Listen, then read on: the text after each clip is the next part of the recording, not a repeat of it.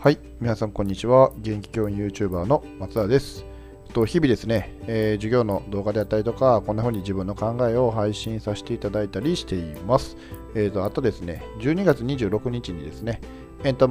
突ま町のプペルの映画が、えーまあ、前日25日に公開されるんですけど、まあ、その翌日の2日目ですね、にですね、えー親子でプペルを見ようということの企画をさせていただいています。まあ、あの要は、えーお子様がちょっとね、うるさくなったりしたら心配やなというようなね、そんな親御さんが少しでもハードルを低くして、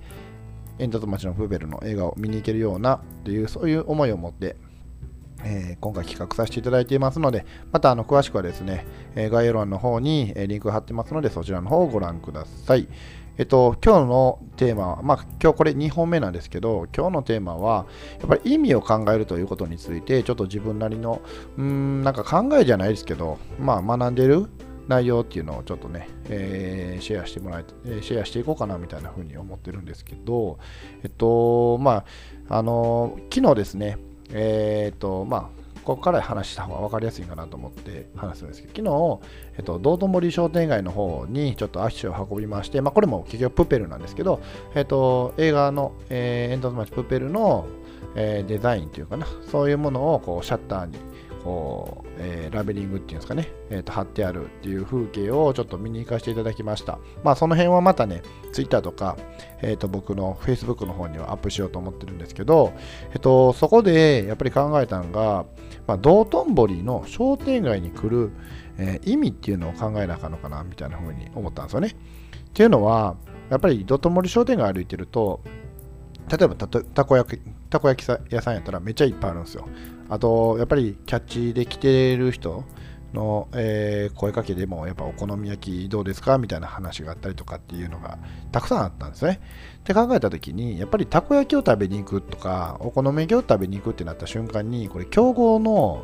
えー、ですかね、もう何店舗あるのか分かんないですけど、この道頓堀商店街だけでこう言ったら、潰し合いみたいなね、そういう感じになってるっていうのを、まあ、ちょっと感じたんですよね。で、じゃあ、道頓堀商店街に行く人たちってどういう意味で来るねんって思った時には、いや、じゃあ、たこ焼き食いたいとか、まあ、えーお好み焼き食いたいとか、まあ、飲みに行きたいってなった時には、もうどの店でもええんちゃうかなっていうふうにちょっと思ったんですね。で、まあ僕らはちょっとクレオールに行かせていただいたんですけど、まあクレオールに行った理由は一つは、やっぱりこの煙突町のプペルを応援しているというね、えーそういう思いを持ってる人っていうのが、もう笠井社長がそうなんですけど、えーもうそうなんじゃないですか。じゃあ、やっぱり応援されてる人のところに行こうっていうことで、もうクレオールに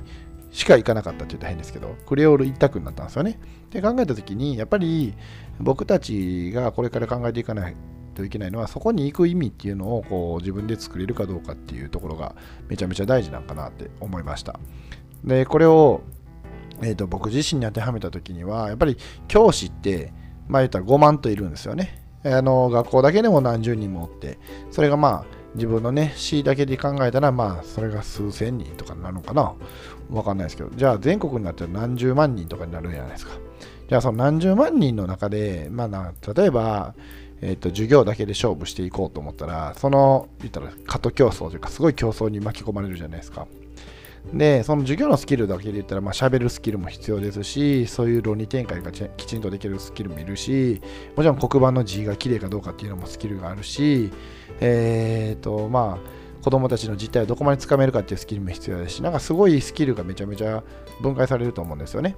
で、その中で1位を目指し出すと、多分相当な難しい競争になってくる。レッドオーシャンですね、いわゆる。になってくると思うんで、そこでじゃあ、なんで僕が選ばれるんかっていう意味を考えたときに、やっぱり僕自身が、やっぱり周りとちょっと違う。もともとね、えー生まれながらにして、なんかちょっと変や変なやつやったんですよね。生まれながらなんかわかんないですけど、まあまあ変なやつやったっていうのはもう間違いないので、変なやつやったっていうのがあって、それをじゃあ普通にするだけで、えー分母がすごい増えるじゃないですか。じゃあ僕は変なまま、まあ言うたらまあありのままですよね。ありのままの自分でいつでも教師として何ができるかって考えたときに、やっぱり自分自身は挑戦者でありたいと思ってるし、その挑戦を応援できる立場でありたいと思ってるし、その挑戦できる大人、えー挑戦している大人たちとつながっていって、で、その大人たちがまたね、子供たちに何かをね、え伝えるような、そういう取り組みができれば、やっぱり子供たちが挑戦をし続ける子供たちになっていく、まあ、子供たちっていうか、まあ、大人になっていった時にもそういう挑戦し続けている大人。であってほしいなって思った時にやっぱり僕のポジションとしてはやっぱりこういう挑戦を応援できる人っていうのが僕の中では先生としてのね一つのポジションかなと思ってるのでこうやって今、えー、ラジオも配信させていただいたりとかもちろん ICT 機器っていうのを、まあ、積極的に取り入れたりとか、まあ、授業のね、えー、方もちょっと自分自身でどんどんどんどん変えていきながら、えー、より良い授業っていうのを、まあ、より良い授業って変ですよね。えっ、ー、と何やろ。ううんよりアクティブにインタラクティブに活動できるようなそういう授業っていうのを目指しながら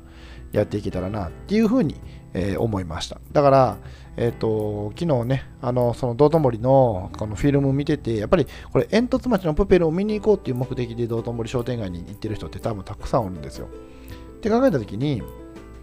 その意味を持たせることによってえっ、ー、と、うん、集客っていう言い方が僕に僕の何ですかね職業柄的に当た当たってるか分かんないですけど、要は人を巻き込む力っていうのに変わっていくんじゃないかなっていうふうに思いました。はい。ということでですね、えー、と今回、まあえー、と意味を考えるっていうね、えー、それ、その人である意味とか、その人じゃないといけない意味とか、そういうことをやっぱり考えながら、え、これからも過ごしていかないといけないんかな、発信していかないといけないんかなっていうふうな学びを感じたので、今回それでシェアさせていただきたいなと思います。では、最後までご視聴いただきまして、ありがとうございました。これからもよろしくお願いします。ではまた。